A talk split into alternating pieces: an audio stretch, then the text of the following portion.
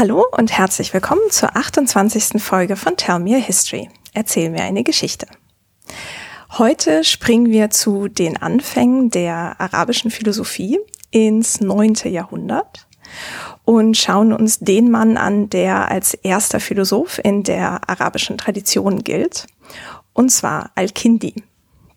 Dafür spreche ich heute mit Professor Dr. Peter Adamson an der Ludwig-Maximilians-Universität in München. Hallo Peter. Hallo, guten Tag. Danke für die Einladung. Danke fürs Annehmen. Ähm, Peter, du leitest den Lehrstuhl für Spätantike und arabische Philosophie an der LMU und machst außerdem seit fast zehn Jahren einen Podcast zur Geschichte der Philosophie. Wenn wir erstmal auf deine Forschung schauen, wie hast du arabische Philosophie für dich entdeckt und was sind deine Schwerpunkte? Ursprünglich war mein Interesse mittelalterliche Philosophie und zuerst dachte ich sogar, dass ich mich eher mit lateinsprachigen Philosophie beschäftigen würde. Aber dann, als ich meine Promotion in den Vereinigten Staaten gemacht habe, nämlich bei der University of Notre Dame, wie wir das dort aussprechen, mhm. nicht Notre Dame, sondern Notre Dame, ähm, habe ich mich dann zunehmend für erstens für Neuplatonismus interessiert. Neuplatonismus ist die Art von Platonismus, die in der Spätantike existiert hat. Und da kommen berühmte Denker wie zum Beispiel Plotin und Proklos vor. Also erstens dafür und zweitens für arabische Philosophie. Mein Interesse an lateinsprachige mittelalterliche Philosophie war eher dadurch motiviert, dass ich, ich wollte irgendeine Phase der Geschichte der Philosophie erforschen und wollte was aussuchen, was nicht so schon zu viel erforscht wurde oder mhm. was unterbelichtet war. Und ähm, zuerst dachte ich an, wie gesagt, lateinmittelalterliche Philosophie, aber dann dachte ich, ja, arabischsprachige Philosophie, das ist bestimmt auch spannend und da ist wahrscheinlich noch mehr Bedarf für neue Forschung, was natürlich äh, sehr richtig war. Mhm. Und ja, so bin ich dann sozusagen in diese Branche der Forschung gekommen. Ja. Das heißt, du hattest ursprünglich gar nicht irgendwie arabisch oder islamische Geschichte oder sowas studiert. Nein, und da würde ich sogar sagen, dass ich eher eine Ausnahme in dem Gebiet bin, denn die meisten Forscher und Experten für arabische Philosophie, oder ich sage eigentlich am liebsten Philosophie in der islamischen Welt, aber so oder so, die meisten Experte kamen aus den Islamwissenschaften oder aus der Arabistik, während ich aus der Philosophie gekommen bin. Das heißt, ich bin ein Philosoph, der Arabisch gelernt hat, nicht ein Kenner für arabische Sprache, der zur Philosophie rübergegangen ist. Und das sieht man, glaube ich, an meiner Forschung. Das ist ähm, also nicht ohne philologische Züge, aber ich beschäftige mich nicht hauptsächlich zum Beispiel mit Handschriften oder Überlieferung der Texte. Ich beschäftige mich wirklich mit philosophischen Themen. Ja. Ähm, wie hast du dann Arabisch gelernt? Äh, mit Schwierigkeit. Wie alle, das ist normal. ja, genau. Und ich meine, ich arbeite immer noch daran, würde ich sagen. Äh, ich würde auch sagen, das war nicht ideal, weil ich eben während meiner Promotion Neuplatonismus und arabische Philosophie entdeckt habe. Und dann dachte ich, oh, ich muss schnell Altgriechisch und Arabisch lernen. Oha. Und ich habe zwar ein paar Kurse an der Uni dort schon gemacht, habe auch einen Kurs sogar in Regensburg gemacht. Ähm, meine Frau ist deutsch, beziehungsweise bayerisch.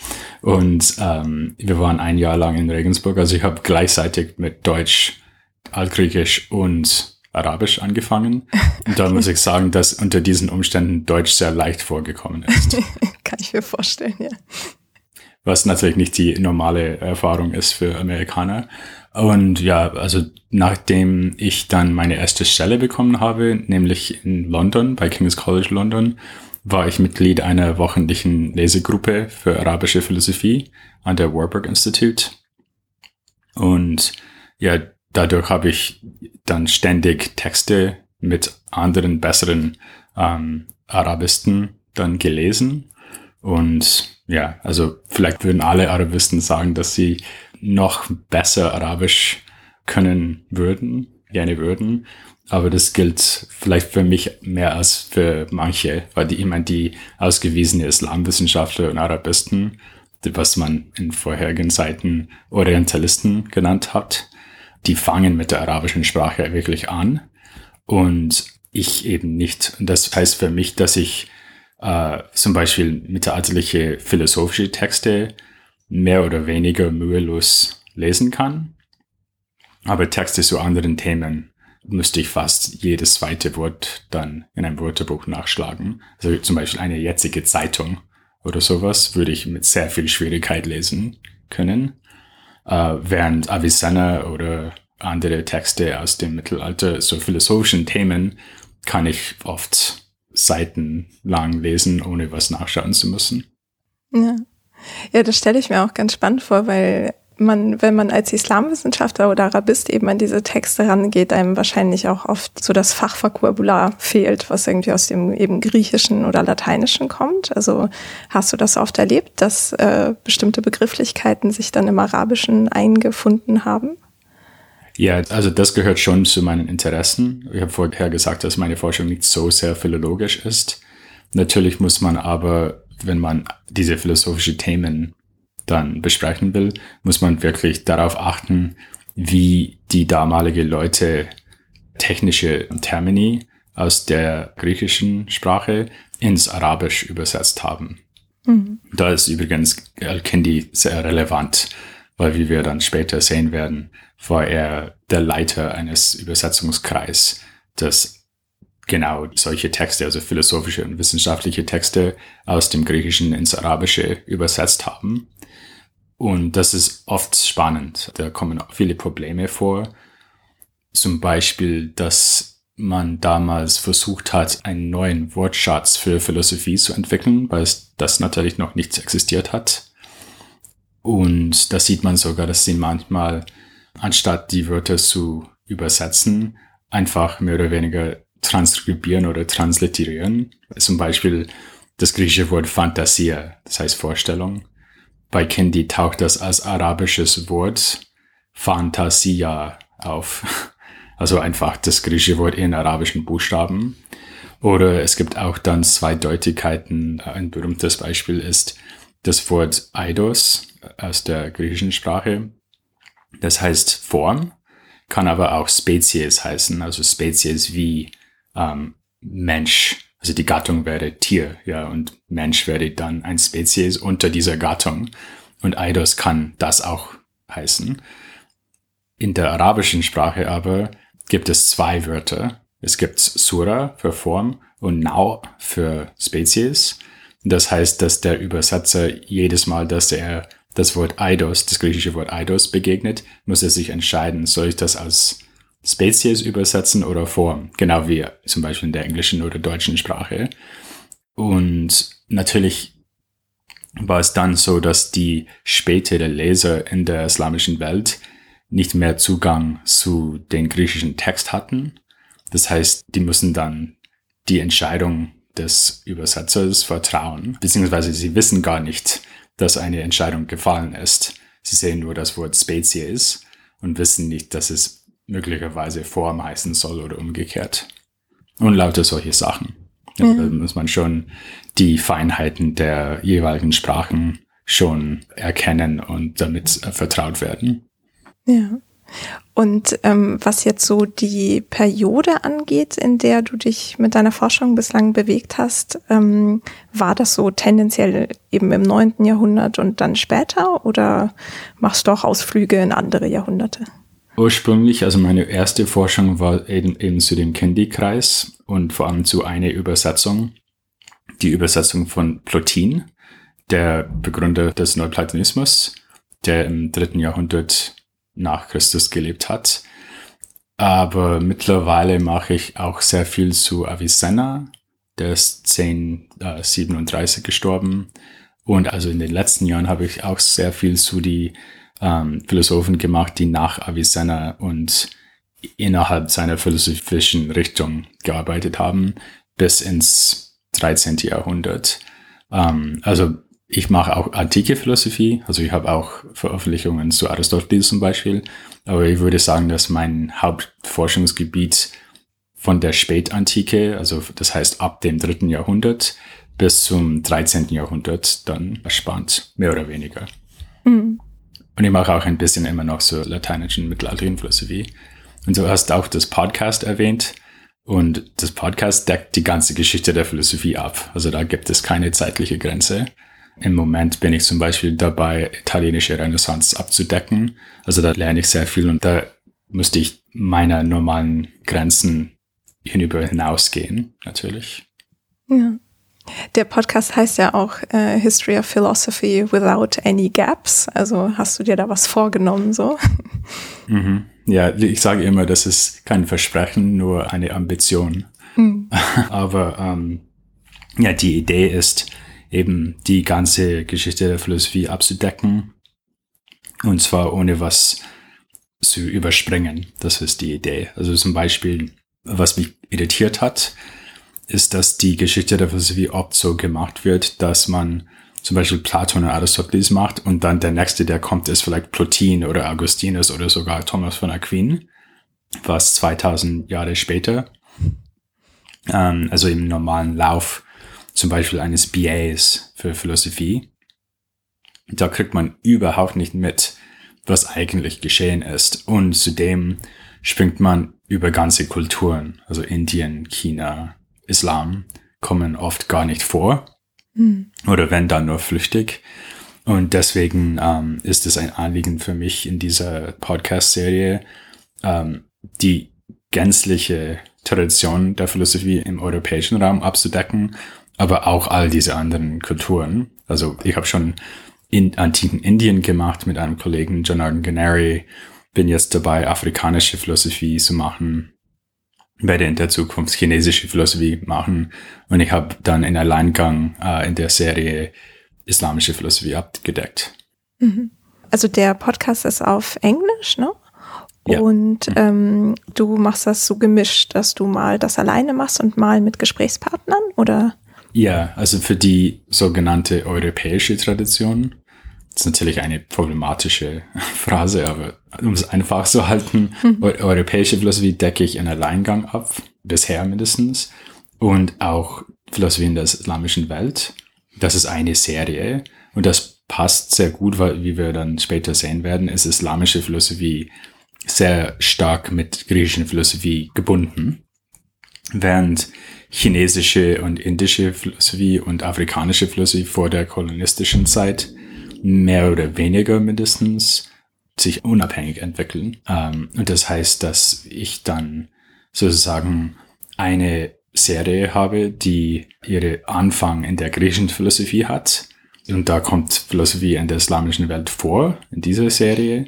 Und dann habe ich andere Serien, auf Englisch würde ich sagen, die sind Spin-offs, die ich mit Kollegen mache, die afrikanische indische, chinesische, vielleicht später japanische, koreanische Philosophie dann abdecken. Und ich dachte einfach, dass ich, ich bin nicht in der Lage, das in Alleingang zu machen, weil das, das diese Sachen sind zu speziell. Ich habe die Sprachen nicht und so weiter.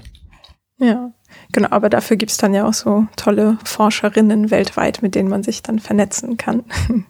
Mhm. Ja, und ich habe auch Interviews in der Podcast-Serie nicht nur für Indien und so weiter, für alle Themen. Jede fünf oder sechs Folgen gibt es ein Interview, wie wir jetzt machen, habe ich dann ein Interview mit einem Kollegen, der mit dem Thema vertraut ist. Ja. Und du bist ja auch schon irgendwie bei Folge 400 oder so, oder habe ich das richtig gesehen? Äh, ich glaube, also in der originellen Serie bin ich bei sowas wie 345. Oh, okay. Und, aber dann gibt es eine weitere, was weiß ich, also Dutzende Episoden zu indische und afrikanische Philosophie. Ich glaube, es gibt irgendwas wie 70 zu indische Philosophie. Mhm. Und wir sind fast bei Episode 50 in der afrikanischen Serie. Ich werde das auf jeden Fall verlinken und wer da mal reinhören möchte, kann sich da auf jeden okay, Fall danke. sehr viele Informationen holen. ähm, Genau, ja, dann lass uns vielleicht mal zu unserem Thema oder vielmehr deinem Thema übergehen zu Al-Kindi. Wir hatten jetzt schon gesagt, das war irgendwie im neunten Jahrhundert und hatte auch mit dieser Bewegung der Übersetzung zu tun aus dem Griechischen ins Arabische oder halt andere Sprachkombinationen. Ähm, kannst du uns vielleicht so ein bisschen ein Bild zeichnen von Al-Kindi? Was weiß man zu ihm irgendwie? Woher kommt er? Was hat er so gemacht, bis er erwachsen wurde. Okay, er ist aus Irak und sein Vater war ein anscheinend äh, wichtiger Mann, Gouverneur von Kufa. Die Familie war auch wichtig, hatte Abstammung von der Sippe Kinder, deswegen heißt er Al-Kindi. Oft äh, sind diese Namen natürlich ein Hinweis, woher sie kommen, also auf ein Ort. Aber in diesem Fall hat es mit seiner Abstammung zu tun. Was auch immer über ihn berichtet wird in den biografischen Quellen, ist, dass ein Vorfahren von ihm ein Mitglied der engen Gruppe um den Propheten war. Also das ist, er hat sehr gute Vorfahren sozusagen.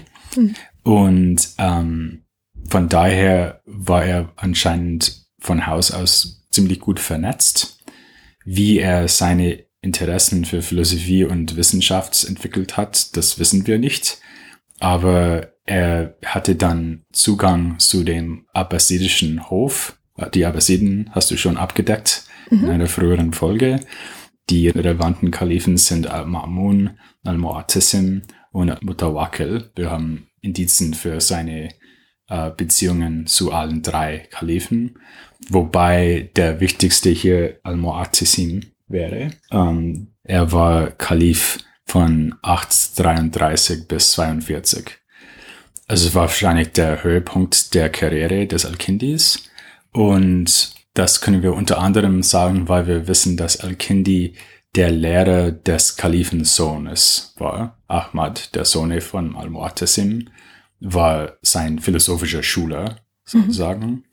Wie ernst wir das nehmen sollten, ist etwas unklar. Uh, Al-Kindi hat mehrere Werke für Ahmad geschrieben. Die Werke heißen oft Risala, also Brief. Und am Anfang der Risala steht ähm, eine Widmung für diesen Sohn des Kalifen Ahmad oder sogar für den Kalifen selbst, Kindis Hauptwerk über die erste Philosophie, Fil Falsafa al-Ula, würde an den Kalifen selbst gewidmet. Also wir können davon ausgehen, glaube ich, dass er vor allem in jener Zeit tätig war, also in den 830er, 40er. Allerdings wissen wir, dass er mindestens bis etwa 870 gelebt hat, weil er in einem astronomischen Werk ein Ereignis äh, erwähnt, was in 870 geschehen ist. Also normalerweise gehen wir davon aus, dass er in den frühen 870er gestorben ist, also vielleicht um 873. Mhm. Ähm, das würde heißen, dass er vielleicht in Bagdad tätig war, aber vielleicht einfach an dem abbasidischen Hof, wo auch immer das sich befunden hat. Also das würde heißen, dass er vielleicht eine Zeit lang in Samara war, mhm. weil der abbasidische Hof dann nach Samara umgelegt wurde. Wir wissen auch, dass er dann unter Al-Mutawakil Ärger bekommen hat, weil Gegner oder vielleicht Rivalen von ihm, anderen Wissenschaftler, haben ihm vor dem Kalifen schlecht gemacht.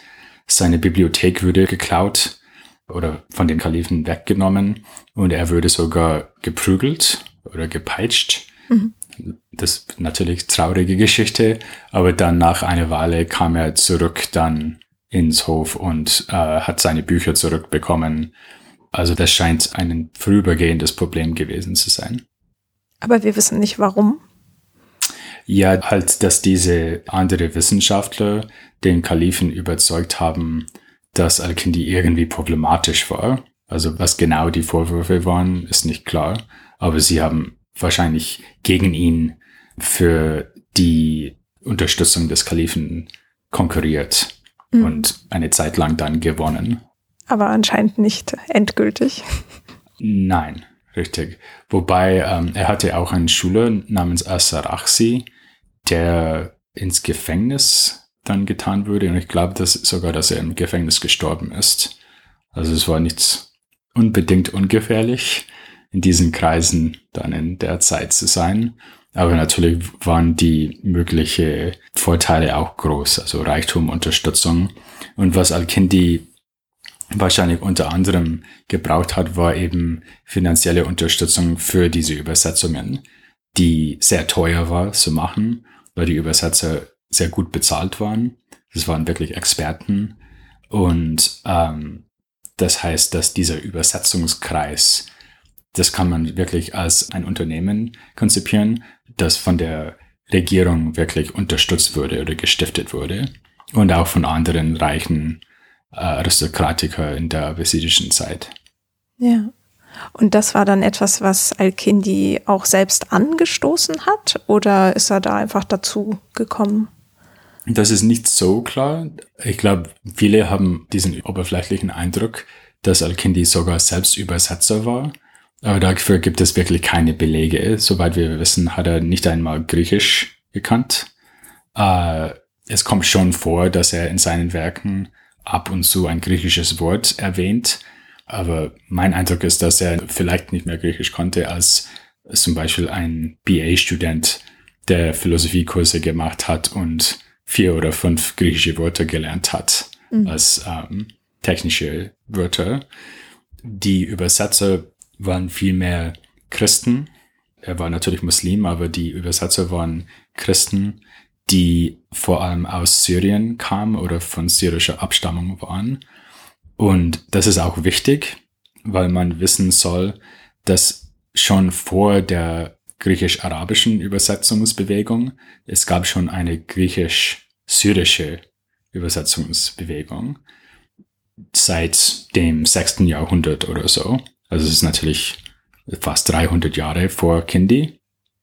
Und eigentlich sollte man deswegen die arabische Übersetzungsbewegung als Fortsetzung dieser früheren Übersetzungsbewegung sehen. Das ist nicht ein Neuanfang der Philosophie im semitischen Raum sozusagen, sondern sie sind da von Syrisch auf Arabisch umgestiegen. Und die Texte, die schon in Syrisch existiert haben, haben sie dann ins Arabisch übersetzt. dann haben sie auch neue Texte übersetzt, die noch nicht in Syrisch übersetzt worden sind. Manchmal sogar über Syrisch. Das heißt, als sie sich für einen bestimmten Text interessiert haben, haben sie zuerst eine syrische Übersetzung gemacht und dann anhand der syrischen Übersetzung eine arabische Fassung. Es scheint nicht, dass das in dem Kindi-Kreis das normale Verfahren war, aber bei einem anderen Übersetzer, der genau gleichzeitig mit Kindi tätig war, namens Hunayn ibn Ishaq, der war Expert für Medizin und für die Werke von Galen, der wichtigste antike Arzt und Mediziner. Anscheinend war es in dem Hunayn-Kreis einfach normal, dass man eine syrische Übersetzung produziert und dann könnte man anhand der syrischen Fassung eine arabische Übersetzung dann produzieren. Während Kindis Leute haben anscheinend eher direkt von Altgriechisch ins Arabisch übersetzt, wobei das nicht ganz klar ist. Natürlich ist es oft schwer zu sagen, weil wenn die syrische Fassung nicht überlebt, haben wir nur die altgriechische Fassung und die arabische Fassung. Mhm. Und dann muss mir jemand das ganz, ganz pingelig anschauen und die Wortschatz und Grammatik dann äh, in Acht nehmen, um zu entscheiden, ob eine syrische Vorlage existiert hat oder nicht. Ja. Und diese Übersetzungsbewegung aus dem Griechischen ins Syrische, bezog sich das auf alle Textgattungen oder war das sehr speziell philosophisch? Naja, also das ist eine interessante Frage, weil die muslimische Autoren sehr viel betonen, dass die syrische Übersetzungsbewegung relativ eingeschränkt war hinsichtlich den Themen und den Texten, meine ich. Mhm. Zum Beispiel sagen sie, dass die syrische Übersetzer und Denker nur bis zu einem gewissen Punkt in der Logik gekommen sind, während die Muslime dann die ganze Logik machen. Äh, das ist ein Werk, ne? Logik heißt hier die Werke von Aristoteles. Mhm. Es gibt eine Reihe von logischen Werken namens Organon, das heißt Instrument oder Werkzeug auf Altgriechisch. Davon haben wir das Wort organisch zum Beispiel. Das heißt, hat mit Instrumenten zu tun, nämlich unsere Glieder. Ähm, auf jeden Fall, das Organon ist eine Sammlung von Werken zur logischen Fragen. Und die Behauptung war, dass die syrische Übersetzer nur bis zu einem gewissen Punkt angelangt sind und die arabische Übersetzungsbewegung hat alle logische Werke dann gemeistert sozusagen. Ähm, natürlich sind die muslimische Autoren aber motiviert, die Leistungen von der christlichen syrischen Wissenschaftlern so klein zu machen wie möglich.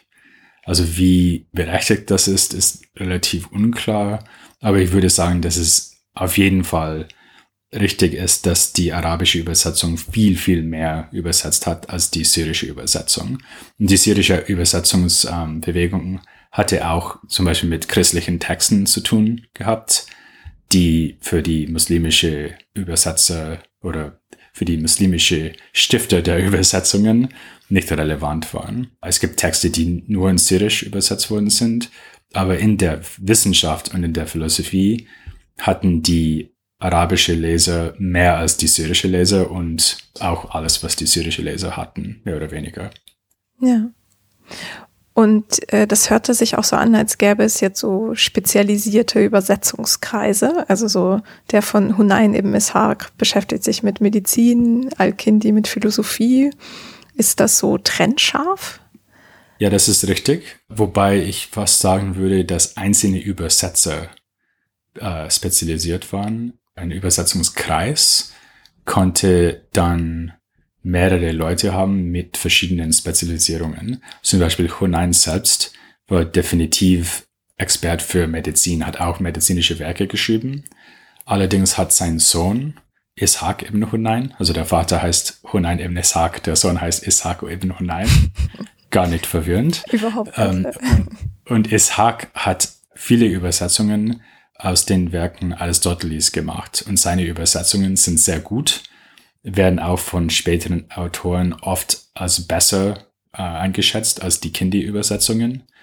Und die Ishaq-Übersetzungen sind die Hauptversionen, die spätere Philosophen wie zum Beispiel Avicenna oder Averroes lesen. Also die, wenn sie die Werke Aristoteles lesen, die nutzen hauptsächlich die Versionen von Ishaq, nicht von dem Kindi-Kreis, wobei es auch Kindi-Übersetzungen äh, zum Beispiel von der Metaphysik Aristoteles gegeben hat. Und übrigens, wenn ich sage Kindi-Übersetzungen, das heißt nicht von Kindi selbst, weil wie gesagt war er kein Übersetzer. Er war dafür zuständig, das zu leiten und vielleicht auch das sprachliche Stil und Feinheiten zu korrigieren. Wir wissen, dass er die Übersetzungen dann ediert hat oder verbessert hat. Was genau das heißt, ist aber natürlich ungewiss, weil wir haben nie einen Fall, wo wir die ursprüngliche Übersetzung haben und dann die vorläufige Skizze, Skizzenübersetzung sozusagen und dann die endgültige Version, wo Candy das ediert hat. Wir haben das nie, wo wir das vergleichen können. Also was er genau gemacht hat, ist ungewiss. Aber irgendwie hat er die Übersetzungen dann verbessert. Ja. Mm, und gibt es da noch ein bisschen Informationen zu, was dieser Kreis dann so als Output hatte? Also was genau die übersetzt haben? Ja, das geht vor allem zurück zu der Forschung von einem deutschen Philologen und Arabist namens Gerhard Endres. Er hat ein Buch in den 70er geschrieben, wo er dann anhand sprachlicher Eigenschaften bewiesen hat, dass eine ganze Gruppe von Übersetzungen alle aus diesem Kindi-Kreis stammen. Das ist, ist, wirklich brillant, was er gemacht hat. Also er hat darauf hingewiesen, dass es bestimmte grammatikalische Eigenschaften und auch Wortschatzindizen dafür gibt, dass diese Übersetzungen alle als eine Gruppe dargestellt werden können.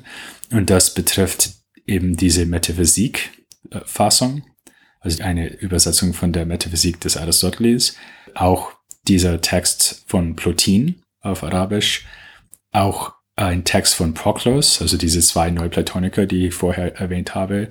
Es gibt auch mathematische Texte aus dem Kindi-Kreis. Und ich würde sagen, das sind die Hauptinteressen von Kindi selbst und von dem Übersetzungskreis. Philosophie und Mathematik mit sehr viel Nachdruck auf Neuplatonismus. also Aristoteles zusammen mit Neuplatonismus, während zum Beispiel Ishak ibn Hunayn anscheinend kein Interesse für Neuplatonismus hatte, nur für Aristoteles selbst. Mhm. Ähm, Neuplatonismus kann ich mir wie vorstellen? Also was genau macht das aus? Das ist eine lange Geschichte. Wir versuchen es mal in drei Sätzen. ja, drei Sätzen. Ähm, okay, natürlich hat das was mit Platon zu tun. Mhm.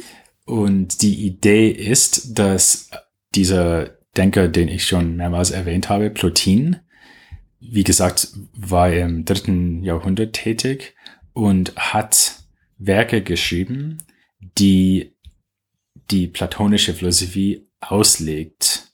Wobei es ist kein Kommentar zu Platon. Das sind unabhängige Traktate, die er geschrieben hat. Aber was er hier machen möchte, ist Platons Philosophie so darzustellen, wie er das versteht.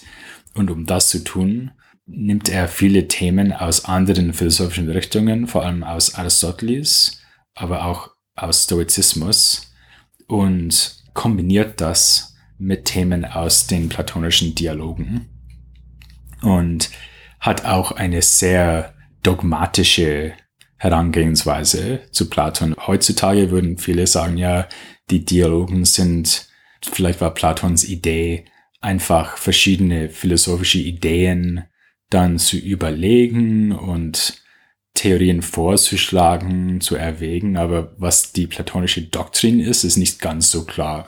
Während bei Plotin und den anderen Neuplatonikern haben wir eine sehr starke Reihe von metaphysischen Themen, wo das ganze Universum von einem ersten Prinzip herausströmt, wie Wasser aus einer Quelle oder Licht von einer Lampe. Und geht dann durch verschiedene Stufen zu unserer Seele. Und das Ziel der neuplatonischen Philosophie ist, dass unsere Seele sich weg von der Welt der Materie und von dem Körper wegdrehen soll in Richtung der intelligiblen Welt. Und äh, wenn alles gut läuft, dann am Ende zu diesem ersten Prinzip. Das kann man natürlich als Gott vorstellen, aber die Idee ist, dass dieser Gott, das heißt bei Plotin oft das eine, das ist ein erstes Prinzip, was alles produziert, das ist unser Ursprung und wir sollen versuchen, zurück zu ihm zu kommen. Das ist eine Skizze der neuplatonischen Philosophie. Ja, danke schön, das ist sehr übersichtlich. Ähm, und ist die Tatsache, dass das Interesse für neuplatonische Texte im 9. Jahrhundert um Al-Kindi herum irgendwie so blühte. Sagt uns das irgendwas über ihn oder seine Zeit? Ja, ich glaube schon. Vor allem würde ich sagen, dass Al-Kindi wirklich der Erste war, der gesehen hat, dass man griechische Philosophie als eine Tradition sehen konnte, was sehr in Einklang war mit Islam. Und das sieht man sogar aus dem, was ich gerade gesagt habe.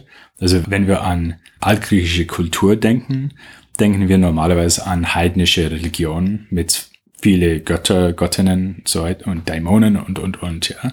Also eine sehr bevölkerte Welt der Götter. Während wir in Neuplatonismus und auch übrigens bei Aristoteles ein einziges Prinzip haben, ein Gott, wovon alle andere Wesen kommen.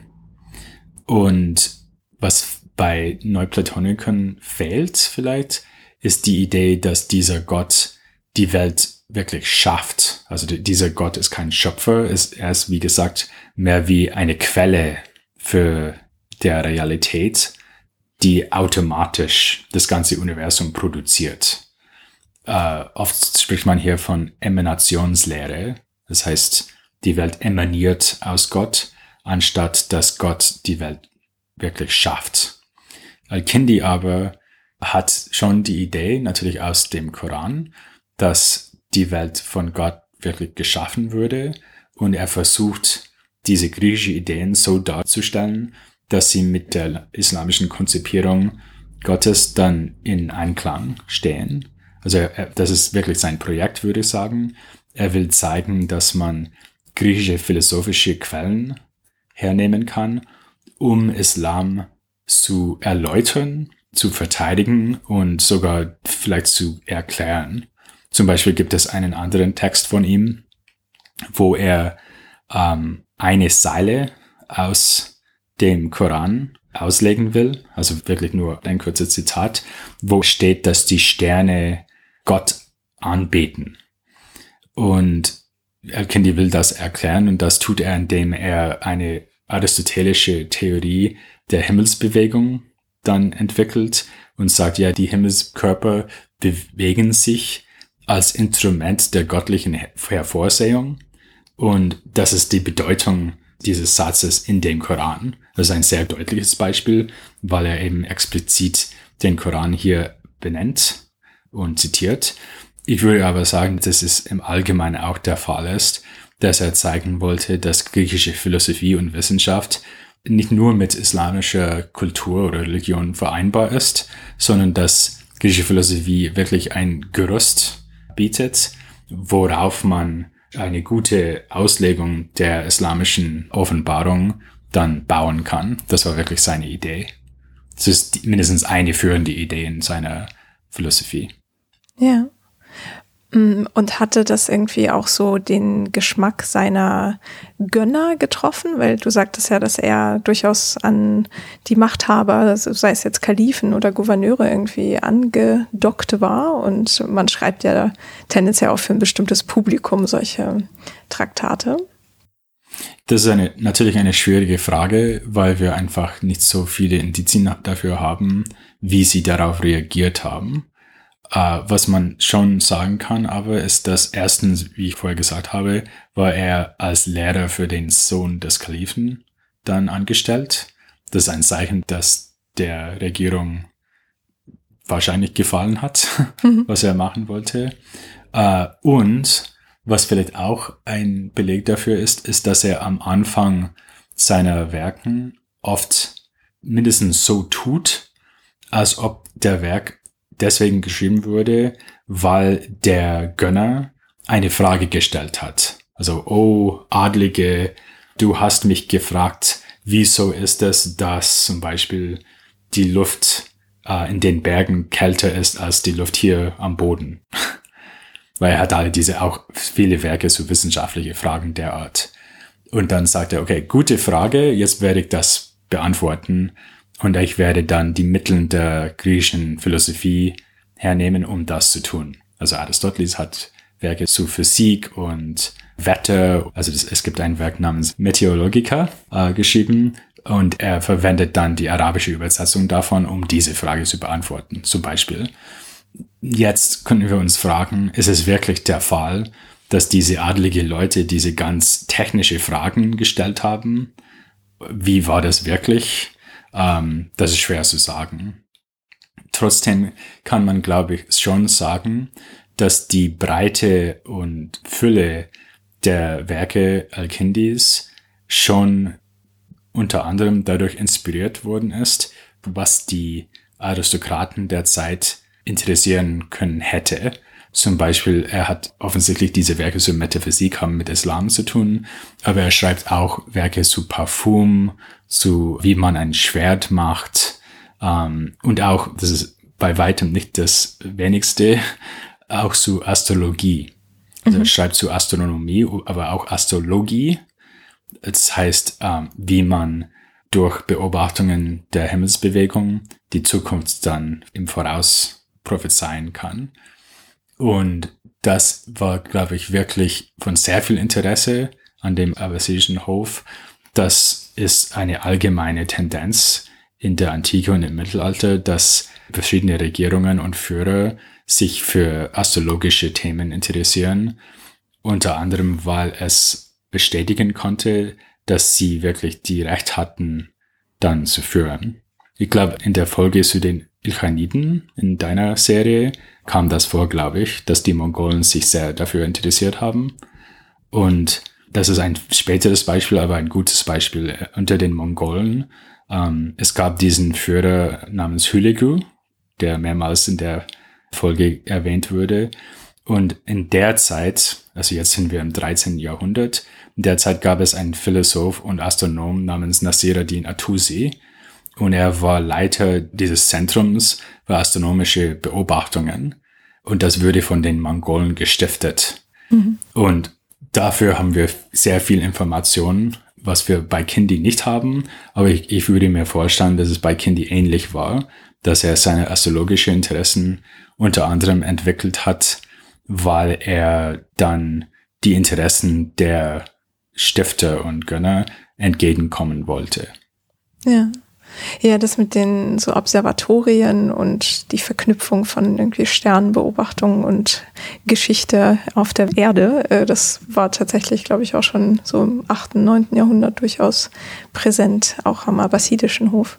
Ähm, da wurden ja auch irgendwie, ich glaube, in Bagdad und Damaskus Observatorien gebaut, wenn ich mich nicht irre.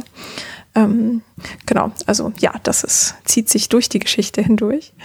Mm, und wenn ich dir so zuhöre, was die Werke angeht, die Al-Kindi geschrieben hat, war er sehr fleißig anscheinend. Äh, hast du da irgendwie eine Übersicht, was er alles geschafft hat? Äh, jein. Einerseits schon, weil wir eine Liste seiner Werke haben. Die äh, befindet sich in einem sehr wichtigen Text aus dem 10. Jahrhundert von einem Buchsammler, namens Ibn Nadim. Und Ibn Nadim hat dieses Werk geschrieben mit dem Titel Fehrest. Fehrest heißt Liste. Und in dieser Liste erklärt Ibn Nadim, welche Bücher in dem Bagdad seiner Zeit zur Verfügung stehen. Und da sieht man übrigens, wie erfolgreich die Übersetzungsbewegung war, weil Ibn Nadim kennt eigentlich genauso viele erhaltene griechische Werke wie wir.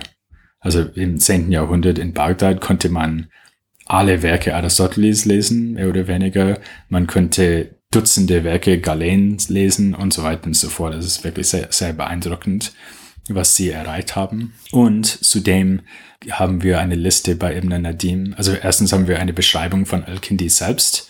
Das ist eine Quelle für die biografische Information, die ich vorher erwähnt habe.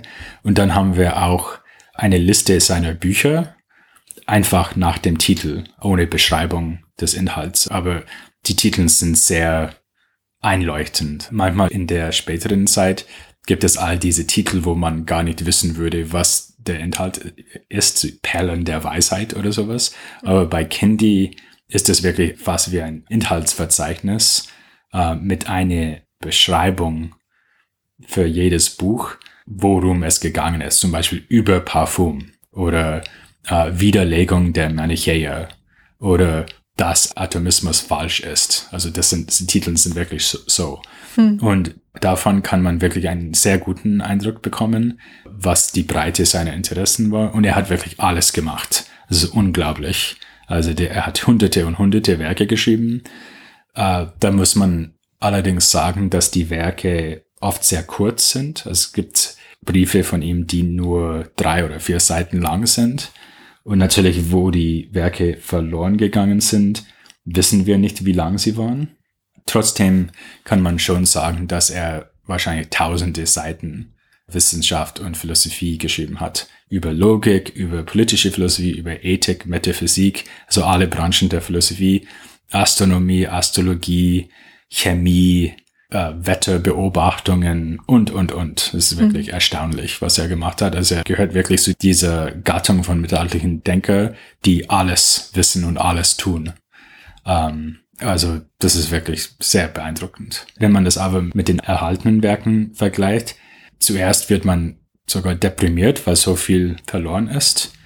Wir haben aber Gott sei Dank eine einzige Handschrift in Istanbul die Dutzende Werke von ihm enthält. Ohne diese Handschrift hätte ich ein anderes Thema finden müssen für meine Forschung, weil vor allem seine philosophische Werke befinden sich fast alle nur in dieser einen Handschrift. Das muss ja eine gigantische Handschrift dann sein. Ja, und es ist nicht, sogar hat auch Werke von einem anderen Denker der Zeit namens Tabit ibn Qurra. Das ist schon eine lange Handschrift, aber wie gesagt, viele von den Werken sind kurz. Hm. Also es gibt viele Werke, die nur ein paar Seiten in der Handschrift sind. Aber dann gibt es längere Werke, wie zum Beispiel über die erste Philosophie, ist relativ lang. Es gibt ein Werk, die beschreibt, was in allen Büchern von Aristoteles zu finden ist. Das ist bei weitem nicht so lang wie über die erste Philosophie, aber es ist ähm, schon vielleicht 15 Seiten lang oder so.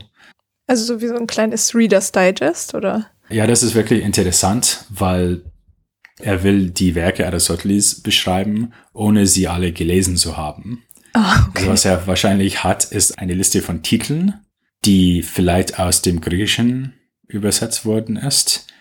Und dann ist er in der Lage, ausführlich zu beschreiben, was in manchen Texten passiert, weil er die gelesen hat. Aber dann gibt es Werke, die er nicht kennt. Und da hat er nur eine kleine äh, Zusammenfassung von dem, was in dem Text ist. Mein Lieblingsfall ist, es gibt ein Werk von Aristoteles namens Über die Kürze und Länge des Lebens. Und Kindi sagt, dann gibt es über die Kürze und Länge des Lebens, da geht es um die Kürze und Länge des Lebens. uh, und dann geht er zu dem nächsten Werk. Das ist alles, was er zu sagen hat. Also er wiederholt halt den Titel einfach. Mhm. Ähm, also das haben wir, aber man soll aber nicht denken, dass nur weil die Texte manchmal kurz sind, dass sie nicht wichtig sind. Zum Beispiel gibt es ein Werk von ihm über das Intellekt, wo er beschreibt, wie Menschen von der Fähigkeit zu denken zu der Wirklichkeit des Denkens dann übergehen. Und das ist eine Art von Text zur Epistemologie, könnte man sagen, die man auch oft in der späteren Zeit, zum Beispiel bei Al-Farabi, Avicenna, Averroes, auch findet. Also das ist schon sehr wichtig, dass das das erste Beispiel dieser Intellektstheorie ist, ähm, was wir überhaupt in der arabischen Tradition haben. Was nicht unbedingt heißt, dass zum Beispiel Al-Farabi oder Avicenna Al-Kindi gelesen haben oder genutzt. Bei Al-Farabi halte ich das für wahrscheinlich, bei Avicenna weiß man nicht. Aber ähm, der Punkt ist nicht, dass der Text unbedingt sehr einflussreich war, sondern nur, dass das ein erstes Beispiel ist für eine Tendenz, die sehr stark in der späteren Tradition ist.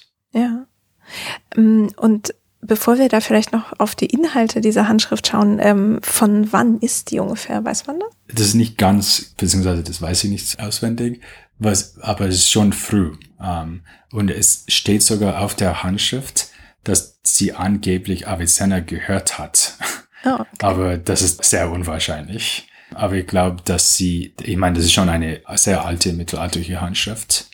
Und Avicenna, hattest du gesagt, war 1037 gestorben, oder? Ja.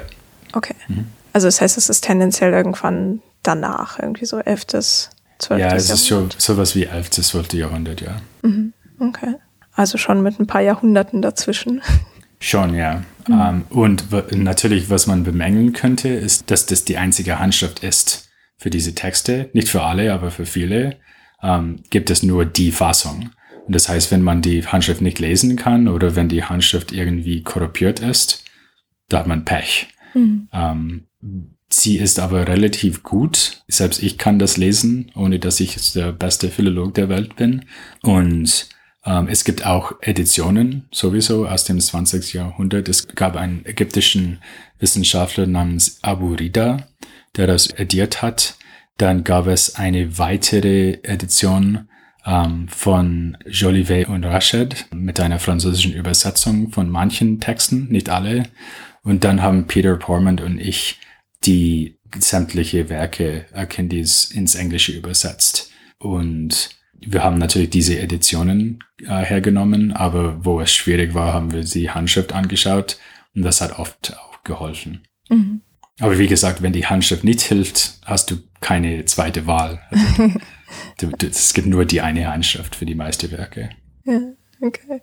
Aber dann verlinke ich schon mal das, was man sich außerhalb der Handschrift dazu anlesen kann.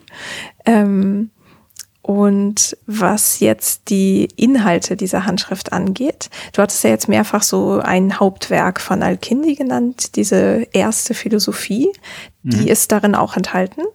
Ja, wobei es scheint, dass dieses Werk über die erste Philosophie ursprünglich länger war und dass wir nur einen Teil davon haben. Weil da steht in der Handschrift, das ist der erste Teil, mhm. das Werk über die erste Philosophie von Al-Kindi und dann haben wir auch Fragmente aus anderen Autoren, die andere Teile aus dem Werk zitieren. Also wir wissen, dass das ausführlicher war als das, was wir haben.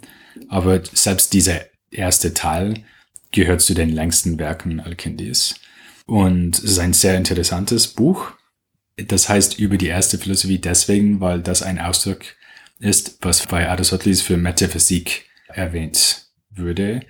Ähm, das Wort Metaphysik ist ein bisschen kompliziert. Das verwenden wir als Titel für ein Buch von Aristoteles. Aber das Wort Metaphysik taucht nie bei Aristoteles selbst auf. Okay. Das ist eine spätere Betitelung für dieses Werk, was in der Antike entstanden ist. Wenn Aristoteles das Projekt der Metaphysik beschreibt, sagt er immer erste Philosophie. Und was das heißt, ist kontrovers. Ähm, man könnte das so verstehen, dass die erste Philosophie soll sich mit Sein beschäftigen, also alles Seinem. Was Aristoteles oft sagt, ist, dass die Metaphysik sich mit dem Seienden als solche beschäftigt. Zum Beispiel die Physik würde sich mit Körpern und mit Bewegung beschäftigen. Die Metaphysik würde sich mit dem Seienden beschäftigen. Andererseits gibt es auch in der Metaphysik von Aristoteles ein Teil über Gott und die Beziehung zwischen Gott und Welt. Und in der gesamten mittelalterlichen Tradition gibt es eine Spannung zwischen diesen zwei Ideen zur Metaphysik. Eine Idee ist, die Metaphysik beschäftigt sich mit alles, was es gibt und untersucht, was es ist zu sein, also welche Arten von dem Seienden gibt es, ähm, wie sind zum Beispiel Ideen wie Einheit und Vielheit mit Sein verbunden, Möglichkeit und Notwendigkeit, also ganz große abstrakte Ideen. Das wäre eine Idee, was die Metaphysik ist. Die andere Idee ist, nein, Metaphysik ist die Untersuchung, was ist Gott und wie verhält sich Gott mit der Welt. Und Al-Kindi ist ein Vertreter dieser zweiten Idee. Mhm. Also wenn er sagt erste Philosophie, was er damit ausdrücklich sagen will, ist, dass erste Philosophie sich mit der ersten Ursache beschäftigt, nämlich Gott. Und das ganze Buch ist eine Beschreibung von Gott, von der Tatsache, dass die Welt nicht ewig sei, sondern geschaffen und wie wir Gott beschreiben können. Und da ist er sehr zurückhaltend. Er will über Gott hauptsächlich sagen, dass Gott eine Einheit ist, die so stark ist, dass wir keine Mehrheit von Beschreibungen ihm zuschreiben können. Also was er sagen will, ist, dass unsere normale Sprache bei Gott gar nicht anwendbar ist. Und deswegen müssen wir ihn nur als diese reine Einheit dann verstehen. Mhm. Was nochmal übrigens sehr gut mit Neuplatonismus in Einklang ist. Ja. Und ist das dann eine Auslegung von Aristoteles Denken, das sozusagen klarer zugeschnitten ist auf dieses Göttliche? Oder? Äh, hm, Auslegung ist vielleicht nicht genau der richtige Ausdruck, mhm. weil er, ich meine, es ist nicht, als ob er einen Text aus Aristoteles zitiert und dann sagt, okay, das ist so zu verstehen. Andererseits gibt es Sätze in diesem Werk, die wortwörtlich aus Aristoteles übernommen sind. Also ich würde eher sagen, dass es ein Versuch, Mitteln aus der griechischen Tradition zu übernehmen, neu zu kombinieren und neu zu denken und dadurch eine Theorie über Gott zu entwickeln, die mit Islam in Einklang ist. Das ist, was er wirklich machen möchte. Also er erwähnt keine philosophischen Namen. Also er erwähnt den Namen Aristoteles in diesem Werk nicht. Ähm, er nimmt einfach Ideen aus Aristoteles und Neuplatonismus und anderen Autoren einfach über, um die Theorie selber zu entwickeln. Das ist sein Anliegen. Ja. Und hast du irgendwie eine Idee, ob das auch an Theologen seiner Zeit irgendwie gerichtet war? Ja, und ähm, da bin ich der richtige Ansprechpartner für diese Frage, weil ich äh, früher in meiner Karriere einen Artikel veröffentlicht habe, wo ich genau das behauptet habe. Also meine Behauptung war, und ich glaube immer noch daran, dass Al-Kindi diese griechische Quellen übernommen hatte, aber was er machen wollte, war genau das zu tun, was du gerade gesagt hast. Er wollte die Fragen der damaligen Theologie aufnehmen und beantworten. aber oft in einer anderen Art und Weise. Also zum Beispiel äh, das, was ich gerade gesagt habe, dass er zeigen will, dass unsere Sprache bei Gott nicht anwendbar ist, weil Gott eine solche Einheit ist, dass er zu erhaben ist, mit der normalen menschlichen Sprache zu beschreiben. Einerseits entwickelt er diese These sehr stark mit griechischen Ideen, zum Beispiel aus der griechischen Logik. Er erwähnt alle Gattungen von Sprache, die er aus logischen Texten dann hat, aus aristotelischen Texten hat und sagt, okay, all diese Arten von Sprache treffen bei Gott nicht zu. Also andererseits kann man es sehr deutlich sehen, dass das von griechischen Quellen abhängig ist. Andererseits, die ganze Idee ist eine These zu bestätigen, die wir auch bei damaligen islamischen Theologen finden. Und vor allem bei dieser Gruppe von Theologen namens die Mu'tazila. Die Mu'tazila ist eine Gruppe von Theologen, die schon im 8. Jahrhundert starten und dann im 9. Jahrhundert sehr stark sind. Ähm, das ist wahrscheinlich ihr Höhepunkt, also 9., frühe 10. Jahrhundert. Und sie hatten auch relativ viel Einfluss in der abbasidischen Regierung. Zum Beispiel ähm, gab es eine dogmatische These, die bei den Mu'taziliten entwickelt wurde, nämlich dass das Wort Gottes, der Koran, geschaffen wurde und nicht ewig sei. Also was die Mu'taziliten hier vermeiden wollen, ist anzuerkennen, dass irgendwas ewig sein könnte, außerhalb Gott selbst. Mhm. Ähm, und manche Theologen wollten sagen, ja, aber das Wort Gott ist doch ewig. Also der Koran ist ewig, würde dann Mohammed offenbart, aber den Koran gab es immer. Ja, und die Mu'taziliten haben gesagt, nein, der Koran würde von Gott geschaffen, als er das offenbart hat. Und Kindi bespricht diese Frage direkt nicht. Es gibt aber eine lange, sehr ausführliche Besprechung in, über die erste Philosophie, über die Frage, ob das Universum ewig ist oder nicht. Mhm. Und das war ein Streitthema in der griechischen Philosophie, weil Platon anscheinend behauptet hat, dass das Universum von Gott geschaffen würde und Aristoteles hat sehr deutlich gesagt, dass das Universum ewig ist. Und Kindi ist sehr stark der Meinung, dass das Universum nicht ewig sein kann, dass es unmöglich ist, dass das Universum schon ewig existiert hat. Ähm, und dafür verwendet er verschiedene Argumente, zum Beispiel, wenn das Universum schon ewig existiert hat, wie ist es möglich, dass so viel Zeit dann verlaufen ist, dass wir zum jetzigen Zeitpunkt kommen. Weil dafür muss eine unendliche Zeit schon vergangen sein, aber eine unendliche Zeit kann nicht vergehen.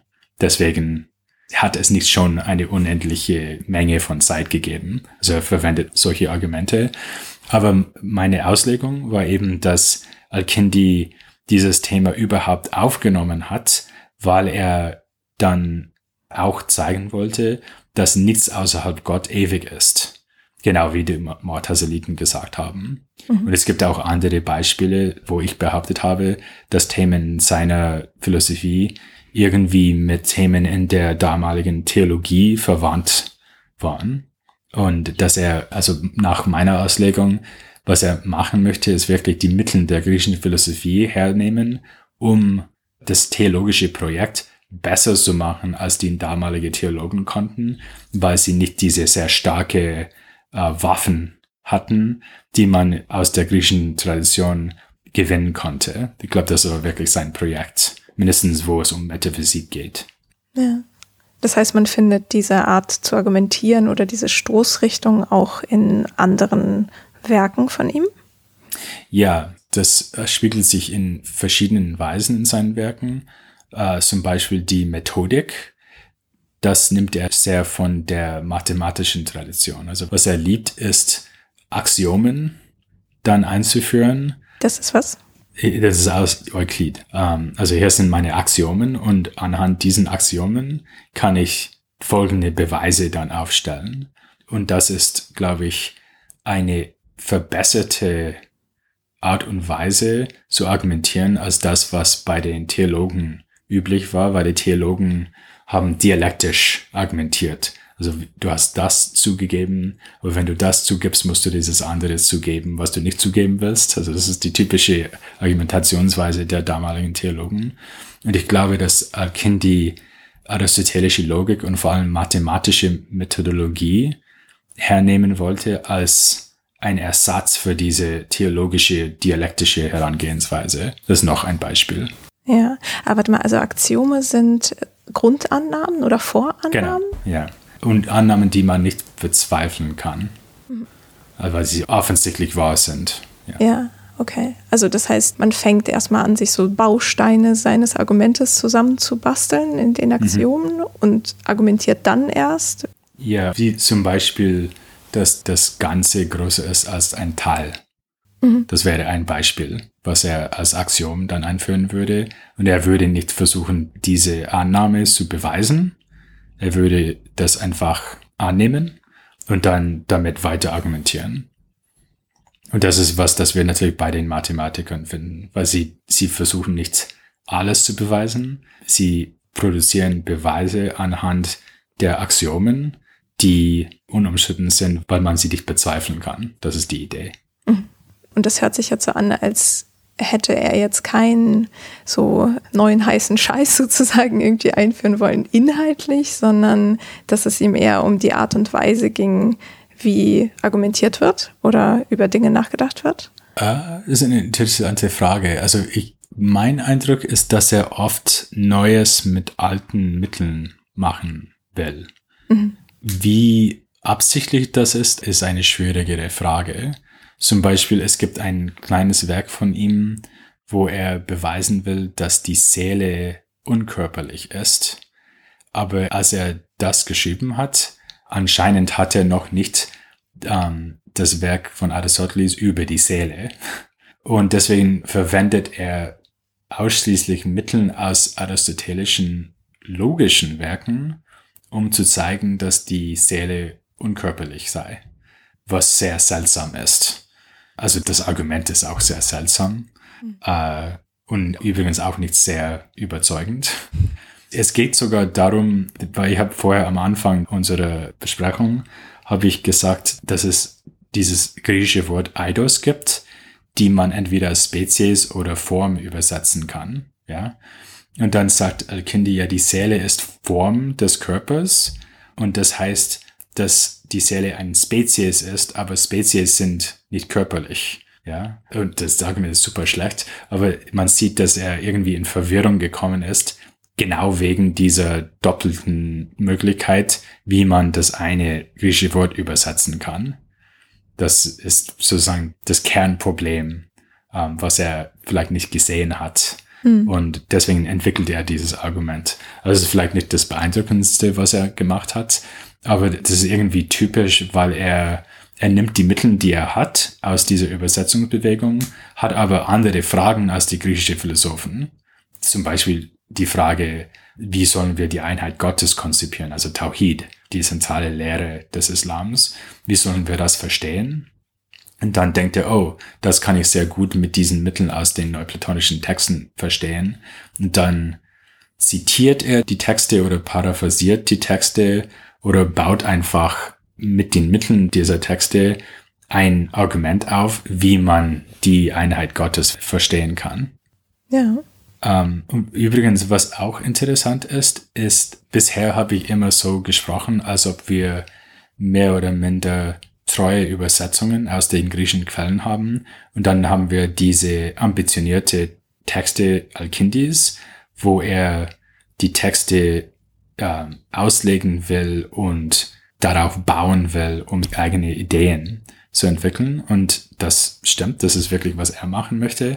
Aber was man auch sagen soll, ist, dass die Übersetzungen selbst oft sehr seltsam sind. Ähm, wahrscheinlich in einer absichtlichen Art und Weise, nämlich dass sie die Texte so übersetzen, dass sie schon die Texte innerhalb der Übersetzung entwickeln sie eine Auslegung des Textes oder schieben sogar neue Sätze oder sogar Paragraphen in die Übersetzung rein, um irgendein Thema zu entwickeln oder zu erweitern. Und ein sehr gutes Beispiel dafür, und das war wirklich das Thema meiner ersten Monographie, auch meiner Doktorarbeit, ist die Übersetzung von Plotin.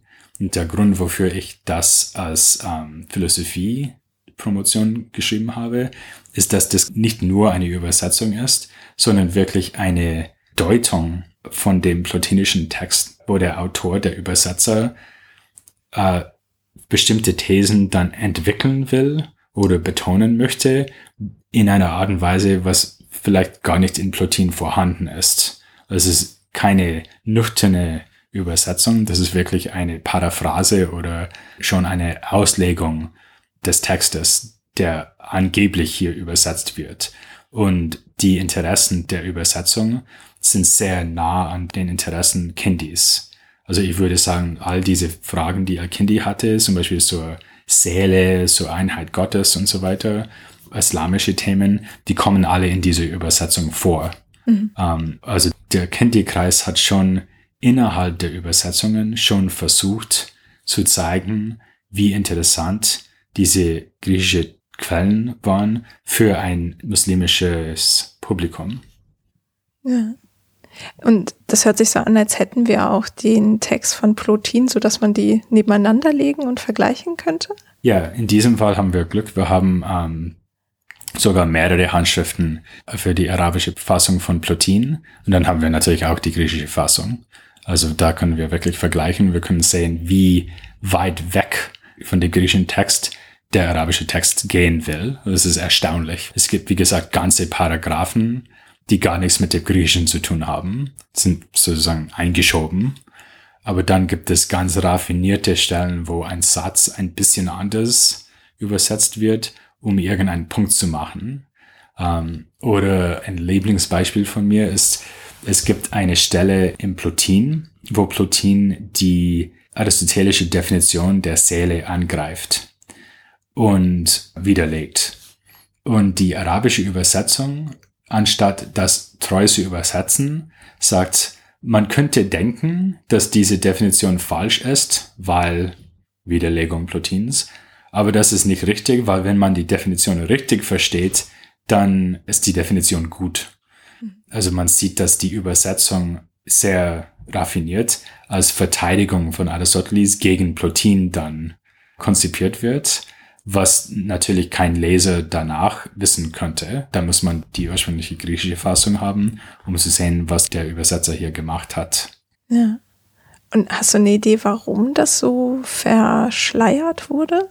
Wenn wir jetzt überlegen, was wollte Kindi und sein Kreis hier machen? Sie wollten einem arabischsprachigen Publikum zeigen, wie toll und nützlich griechische Philosophie war. Und ich glaube, das Letzte, was sie zugeben wollen äh, hätten, wäre, dass die griechischen Philosophen unter sich umstritten waren. Also, okay. Oder zerstritten waren. Also mhm. die wollten nicht zugeben, dass die aristotelische Seelenlehre von einem anderen griechischen Philosoph widerlegt wurde. Die wollten sagen, dass alles eine harmonische einheitliche griechische Lehre war, was übrigens ein Tendenz ist, was schon in der Spätantike, in der griechischen Tradition, in Neuplatonismus war, dass sie haben auch versucht, Aristoteles und Platonismus zu vereinbaren, aber der Kindikreis geht sehr weit in diese Richtung. Das ist aber schon eine ganz schön ähm, deftige Agenda dann, ne? wenn man halt die Texte dann so ummodelt. Ja, ist gewagt. auf jeden Fall. Aber ich glaube, da muss man einfach sehen, dass die Zwecke der Übersetzungen, die waren nicht die, die wir normalerweise mit unseren Übersetzungen haben, weil wir wollen so treu sein wie möglich. Die wollten einen Text produzieren, der so wahr war wie möglich oder die so viel Wahrheit dann übergebracht hat wie möglich. Und die Wahrheit aus deren Perspektive war, dass Aristotelismus und Platonismus sehr gut vereinbar sind. Warum würde man dann einen Text produzieren, wo Aristotelismus in einem platonischen Text widerlegt wird? Mhm. Übrigens, ähm, zu dem kommt, dass dieser Text, der, die arabische Fassung von Plotin, würde dann vielleicht in dem Kindikreis selbst, aber wahrscheinlich erst später, würde als Werk von Aristoteles verkauft.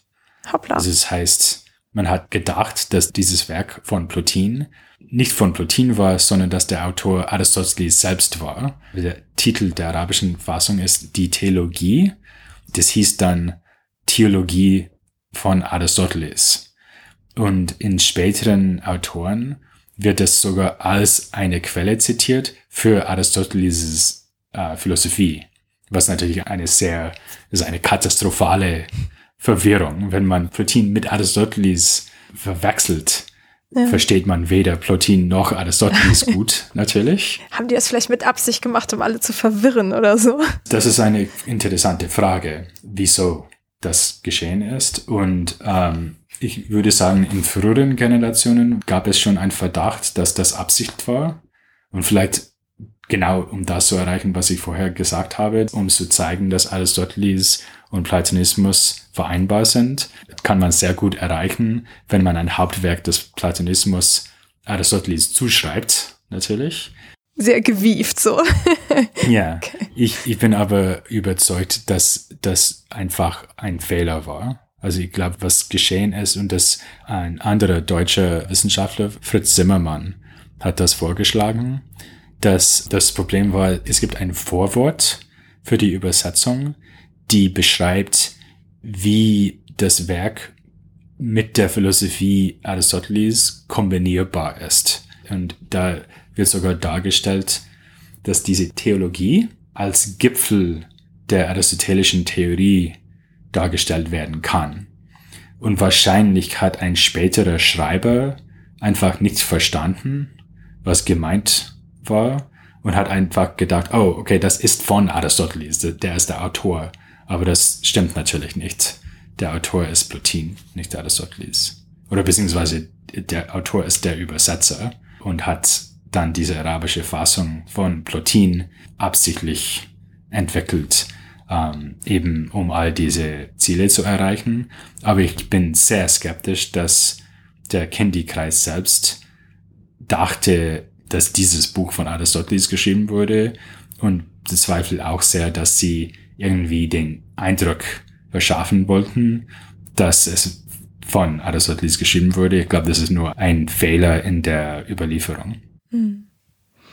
Ja, das hatten wir ja schon öfter entweder als ganzes Thema, so bei Buchkultur und Wissensvermittlung oder halt dann Manuskriptfolgen irgendwie bislang auch aufgegriffen, dass halt in der Überlieferung einfach viel zugeschrieben oder betitelt wird, was halt äh, nicht immer so eindeutig ist, wie es gerne dargestellt wird. Ja, ja da kann alles Mögliche vorkommen. Ja. Und ich meine, gerade wenn es jetzt irgendwie nur diese eine Handschrift dann noch gibt, dann ist das sowieso ein bisschen schwierig zu rekonstruieren, was wie passiert ist wahrscheinlich. Ja, wobei der arabische Plotin ist nicht in dieser Kindi-Handschrift. Das ist, mhm, okay. hat eine unabhängige Überlieferung. Und dafür gibt es mehrere Handschriften. Ähm, unter anderem, weil dieses Werk sehr gern in der safavidischen Zeit gelesen wurde. Es gibt eine ja, Wiederbelebung der Interesse an griechischer Philosophie und Neuplatonismus unter den Safaviden. Also der berühmteste Name hier ist Mullah Sadra. Und deswegen gibt es mehrere iranische Handschriften aus der safavidischen Zeit. Ja. Für die Theologie des Aristoteles, aber nicht für Kindi. Ja. Das ist dann so 16. Jahrhundert oder später? Ja. Oder 17. Ja, ich glaube 17., 18. Jahrhundert. Mhm. Okay. Mm, und jetzt, wo du es schon ansprichst, gibt es denn irgendwelche, weiß nicht, Übersetzungen oder Adaptionen von Al-Kindis arabischem Werk auf Persisch oder Osmanisch oder so? Nein, nicht, dass ich wüsste. Und das ist irgendwie nicht überraschend. Ich meine, allein wenn wir bemerken, oh, es gibt nur eine Handschrift für die arabische Fassung, da sieht man, dass sein Projekt nicht sehr einflussreich war. Und das führt uns vielleicht zu die Frage, was war sein Einfluss überhaupt? Ja. Ähm, und hier würde ich sagen, dass das eine komplizierte Frage ist. Also erstens die direkte Überlieferung seiner Werke. Es gibt Ausnahmen, es gibt sogar ein paar Texte von ihm, die in die lateinische Übersetzungsbewegung aufgenommen wurden. Also es gibt ein paar Texte von ihm, vor allem ein Werk namens De Radiis, also über Strahlen, die sich mit Astrologie und Magie beschäftigt. Das würde ins Lateinische übersetzt. aber die Hauptwerke seiner Philosophie gab es nicht in der lateinischen Tradition. Wenn man seinen Namen in Lateinmittelalter begegnet, normalerweise als Anhänger für Astrologie oder Magie wegen dieses einen Textes. Mhm. Ähm, und selbst in der arabischen Tradition gibt es nicht sehr viele Philosophen, die ihn zitieren oder die direkt auf seine Werke reagieren. Es gibt schon ein Werk von ihm über Ethik, was schon zum Beispiel bei einem persischen Philosoph namens Miskawai, ist ein Zeitgenosse von Avicenna, er ist 1040 gestorben, glaube ich. Und er zitiert Kindys Ethik. Also es gibt schon Ausnahmen, aber im Allgemeinen ist es nicht, als ob all die späteren Philosophen Al-Kindi ständig zitieren. Im Gegenteil, kommt er selten vor. Ähm, Averroes zitiert ihm in einer Zusammenhang, wo er Pharmakologie besprechen will. Kindi hat zu alles geschrieben, ja. Also man genau. konnte ihn irgendwie zu allen Themen äh, zitieren, aber er kommt einfach nicht oft vor.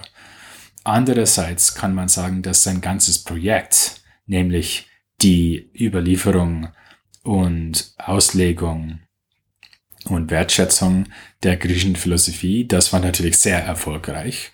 Und dafür haben wir Generationen von Philosophen, wie gesagt, bis zu die safavidischen Zeit, wo Philosophen sehr stark zurück auf Neuplatonismus und Aristotelismus zurückgreifen. Ähm, also in dieser Hinsicht war er sehr erfolgreich. Allerdings muss man schon sagen, dass es im islamischen Osten vor allem, also in den Kerngebieten des islamischen Reiches, also in Irak, Iran und so weiter, Zentralasien, da ersetzt Avicenna die griechische Philosophie als Hauptquelle für die meisten Denker. Die Safaviden gehen dann zurück zu die griechischen Quellen, aber zwischen dem 11. und dem 16. Jahrhundert haben wir eine Zeit, wo Philosophie wirklich nur eine Auseinandersetzung ist mit Avicenna und nicht mehr mit Aristoteles oder mit Neuplatonismus.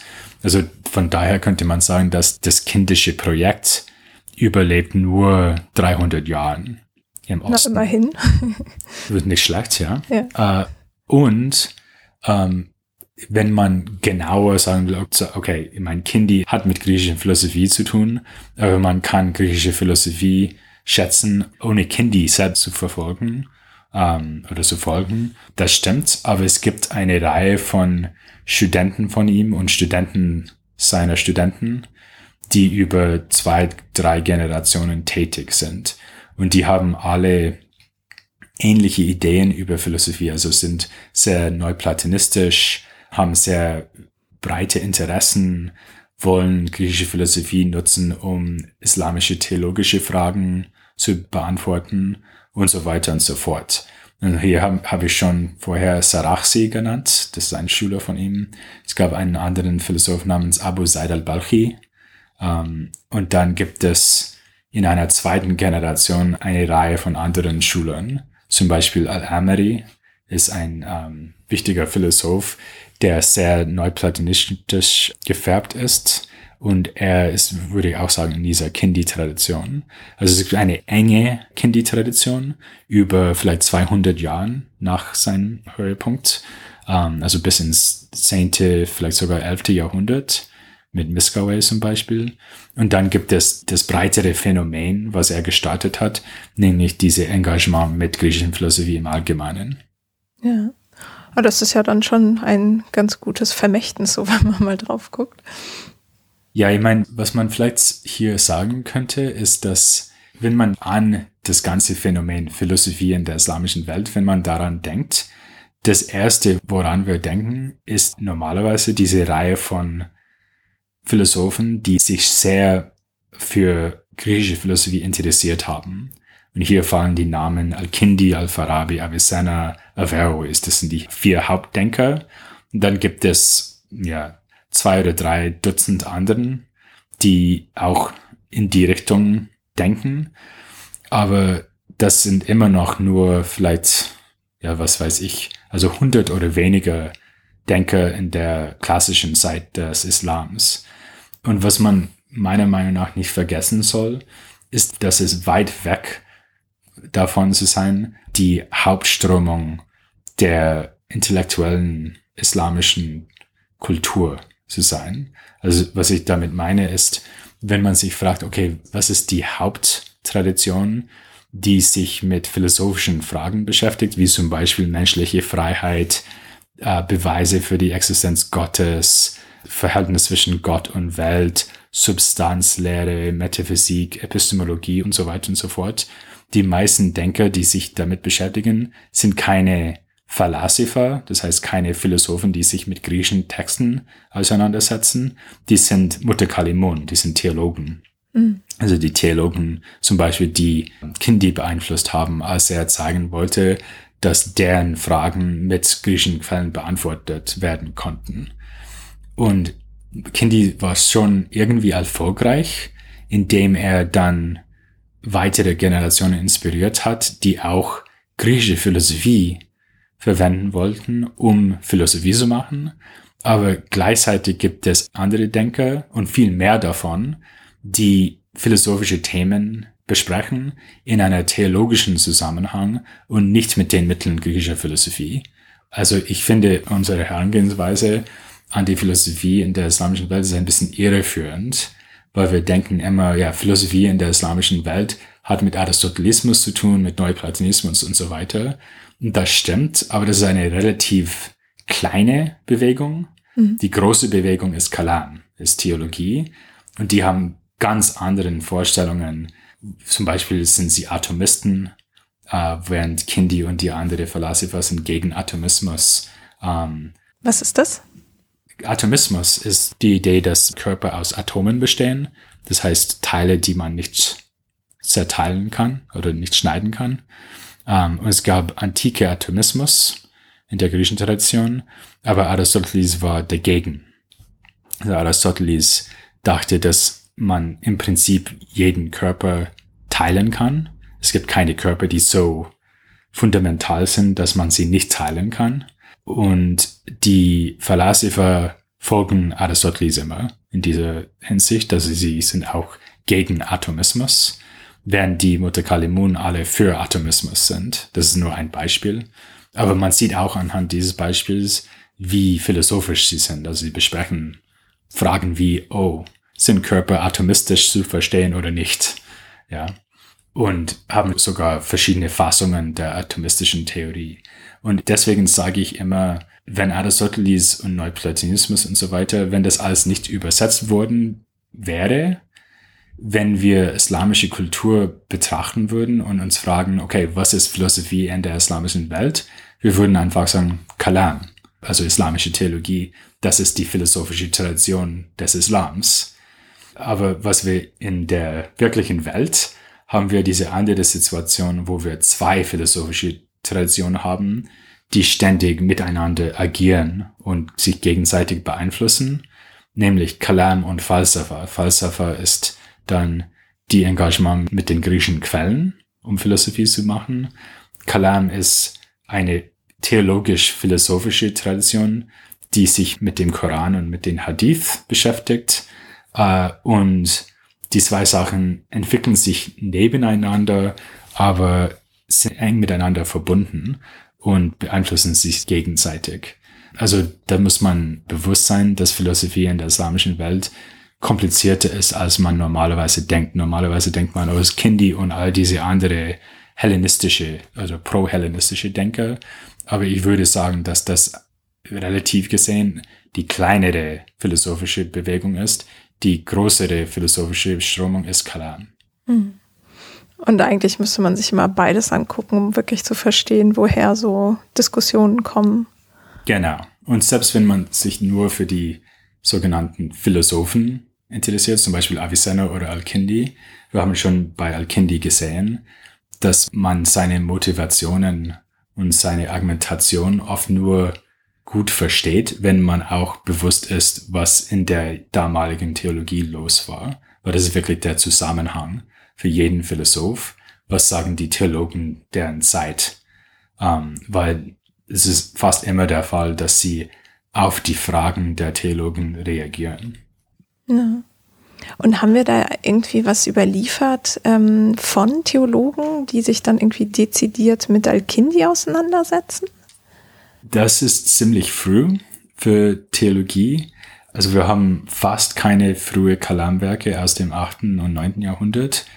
Was wir aber schon haben, sind doxographische Texte, zum Beispiel von Al-Ashari oder von Shahrastani und so weiter, die uns sagen, was alle diese Denker gedacht haben. Also Denker, die ungefähr gleichzeitig waren mit Al-Kindi oder sogar früher, zum Beispiel Abu Ludel oder Al-Nazam, Jam ibn Safwan, also all diese ganz frühe mu'tazilitische Theologen, die Al-Kindi vielleicht beeinflusst haben. Wir haben keine Werke von diesen Autoren äh, oder von diesen Denkern, aber wir haben Berichte, was sie gedacht haben. Also als ich diese Forschung zu Kindi und die mu'tazilitische Denker seiner Zeit gemacht habe, ähm, was ich gemacht habe, war Kindys Werke mit den Aussagen zu vergleichen, die wir bei späteren Autoren finden, die aber dann diesen früheren Theologen zugeschrieben sind. Mhm.